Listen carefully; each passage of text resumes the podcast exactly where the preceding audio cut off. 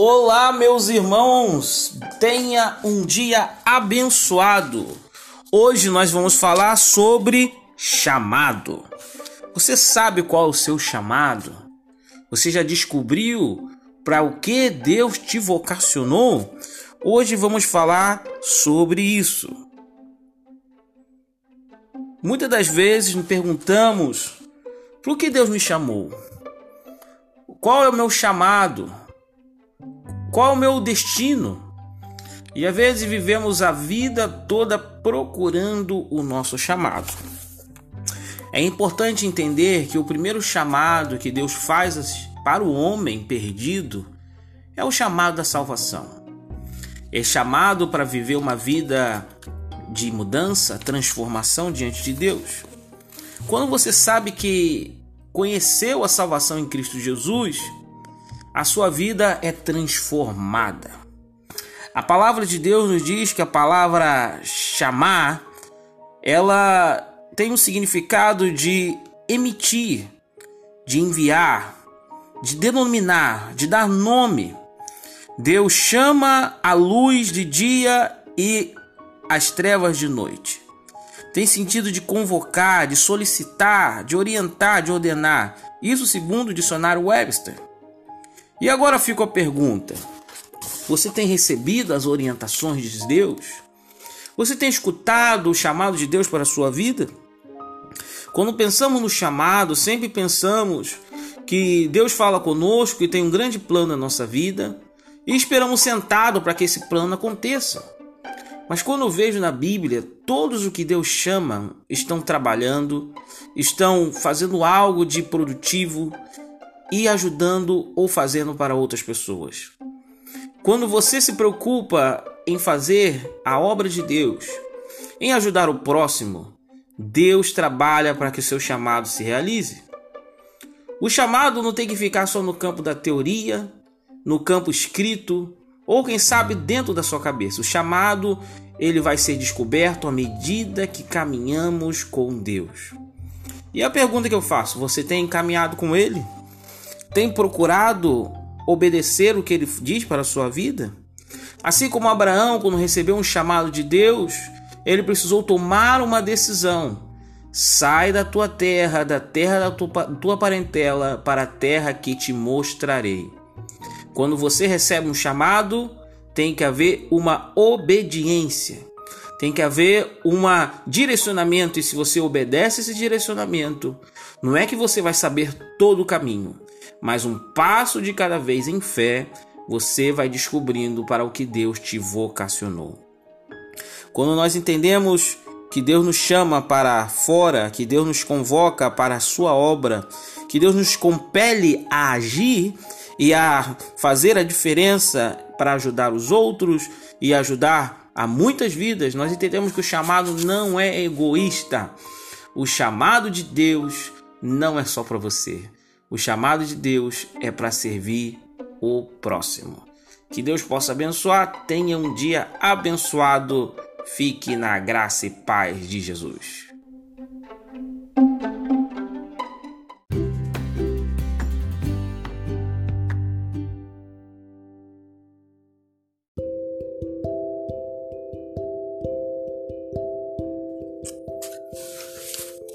Olá, meus amigos! A palavra de hoje é: Você é salvo?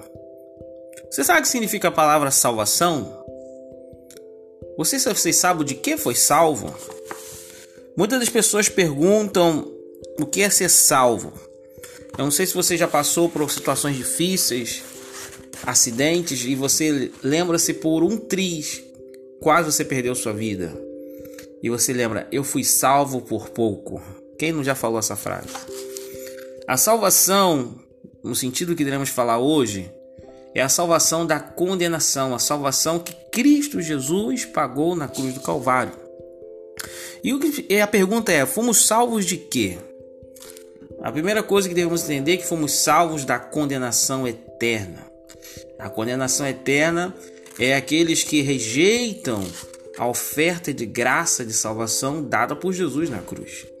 Nós fomos salvos do pecado Porque o salário do pecado é a morte e por isso nós somos salvos por eles. Por que mais a gente foi salvo? A gente foi salvo da ira de Deus. E quando nós estamos debaixo da graça e da misericórdia de Deus, nós encontramos a redenção. Para analisarmos bem o que é ser salvo, podemos dizer que primeiro eu fui salvo, que significa que somos justificados pelos méritos de Cristo, que agora somos declarados justos por tudo aquilo que ele fez na cruz do Calvário. No nosso passado, ele lança no mar do esquecimento e nós podemos dizer que as coisas velhas se passaram e tudo se fez novo. Podemos dizer que o nosso passado é redimido pela, pela obra redentora de Cristo na cruz do Calvário. Ele é a nossa cura e ele é aquele que nos imputa a justiça de Cristo em nós quando ele levou na cruz do Calvário os nossos pecados. Quando pensamos no nosso presente, podemos dizer que estamos sendo salvos. Há um processo acontecendo em nós, que é o processo da santificação. A santificação, ela pode ser, ela é progressiva e ela também é instantânea. Desde o momento que aceitamos a Cristo, começa o processo de santificação. Nós somos arrancados do império das trevas e transportados para o reino do Filho do seu amor. E também há um processo que começa no momento da nossa conversão, que é o momento que deixamos de ser velhas criaturas e as coisas velhas se passam e tudo se faz novo. Começamos a usar os nossos membros para a obra de justiça e agora nós podemos entender que somos uma nova criatura em Cristo Jesus. Você se torna nesse processo de santificação nós somos declarados justos no nosso passado e agora somos declarados santos pelos méritos de Cristo na cruz do Calvário e pelo seu sangue puro carmesim. O processo continua. Para quem não sabe, vivemos uma vida inteira em santificação. E por fim, no processo final, serei salvo, nosso futuro, que é o último processo, que é a glorificação acontece no nosso futuro. E para quem não entende isso, às vezes queremos e falamos algumas orações que não tem como ser atendida de alguma forma. Falamos: "Deus, eu não quero mais pecar". Realmente nós não somos mais escravos do pecado. Ele não tem mais domínio sobre nós. Agora vivemos uma vida em constante melhoria e atualizações. Estamos modificando, estamos lutando e esse processo só termina no momento da, da volta de Cristo, quando as trombetas soem ou quando a gente partir com Ele.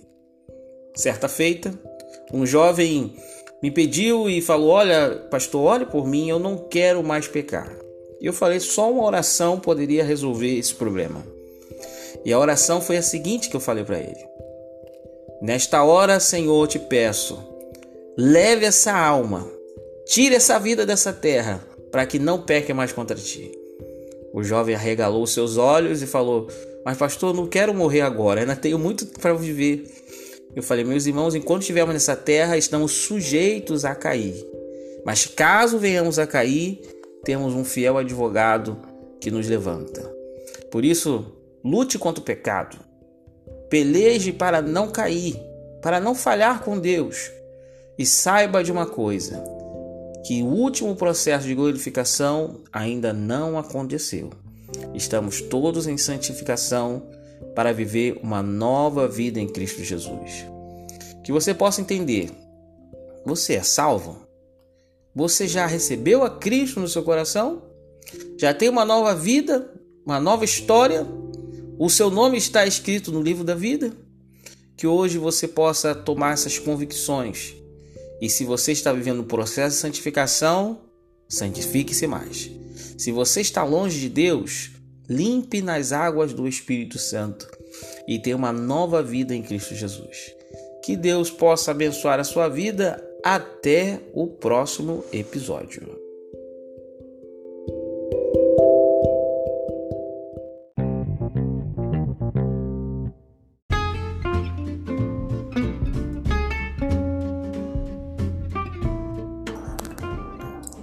Graça e paz, meus irmãos. Começamos mais uma semana e hoje gostaria de falar sobre a palavra Shalom, que significa paz. A palavra Shalom é muito utilizada na Bíblia, principalmente no Antigo Testamento, e ela de origem hebraica, e ela significa paz.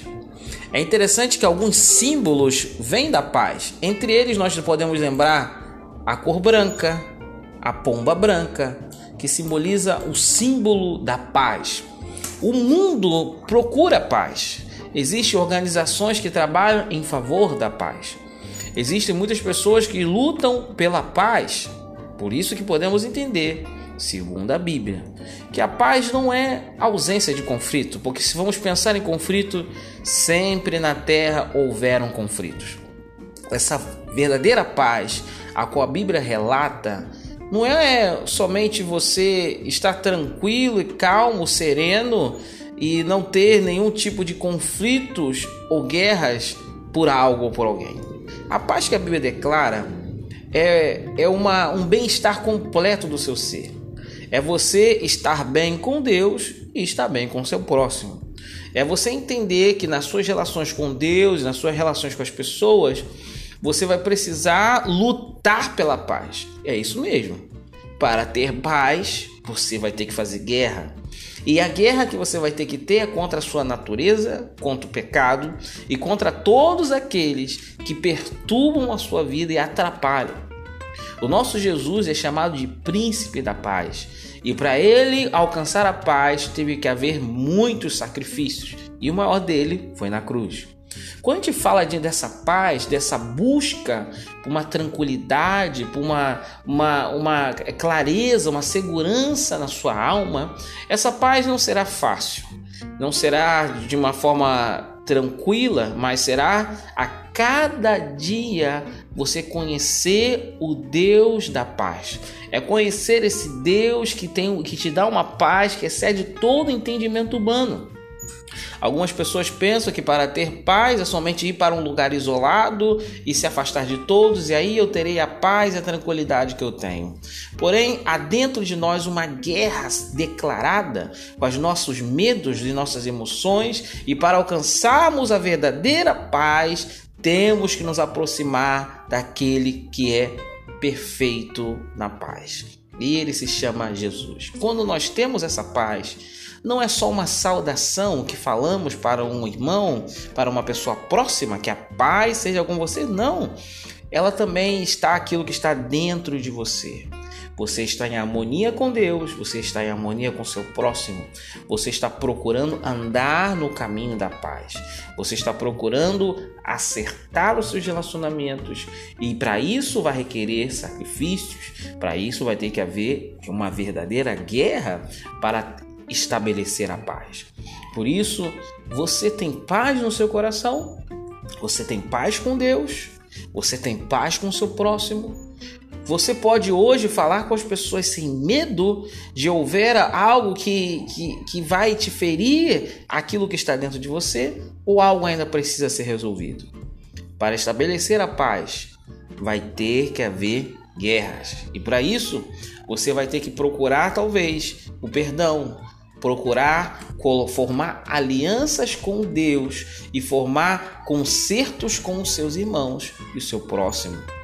Por isso que falou para você, o Shalom, a paz de Deus está com você. Por isso que você possa, que Deus possa ter misericórdia de ti e segundo a sua bondade ele possa pagar todas as suas transgressões, segundo a multidão das suas misericórdias, diz isso no Salmo 51. Que você possa entender que primeira paz que você tem que procurar é a de dentro, e essa paz é através do arrependimento e da fé em Jesus. Comece hoje a procurar a paz do Senhor dentro de você, e essa paz vai começar a refletir para fora. Assim como no Salmo 51, o salmista precisou de uma limpeza do Senhor para alcançar paz. Nós também precisamos de uma limpeza do Espírito para alcançar a verdadeira paz que excede todo entendimento humano. Que Deus possa abençoar. Tenha uma semana abençoada em nome de Jesus.